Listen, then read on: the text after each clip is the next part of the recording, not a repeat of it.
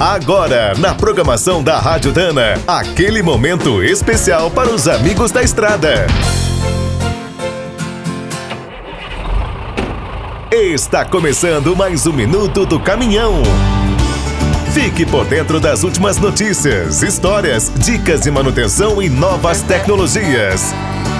Os caminhões com cabine avançada sempre foram polêmicos. Alguns gostam do estilo e outros reclamam da falta de conforto e segurança. A ideia de colocar a mecânica embaixo do motorista é muito antiga. A Daimler, que virou a Mercedes, lançou um bruto assim em 1896. Até nos Estados Unidos, a produção de veículos de carga começou com o um modelo sem capô. Era o Autocar Truck, inventado em 1899. Nas décadas seguintes, com o aumento do tamanho dos motores, os caminhões tradicionais, de cabines recuadas, passaram a dominar. Mas, a partir de 1930, as pesquisas aerodinâmicas e as primeiras leis que limitavam o comprimento deram um impulso aos caras chatas. No Brasil, o design convencional era o preferido. A Fenemé foi a pioneira em contrariar a lógica quando lançou o Alfa Romeo D9500 em 1951.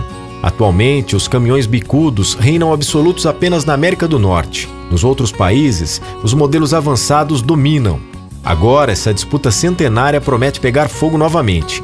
A Europa autorizou um aumento nas cabines a partir do ano que vem. Os parlamentares aprovaram um incremento de até 90 centímetros para tornar os estradeiros mais seguros, econômicos e confortáveis. Quer saber mais sobre o mundo dos pesados? Visite minutodocaminhão.com.br. Aqui todo dia tem novidade para você.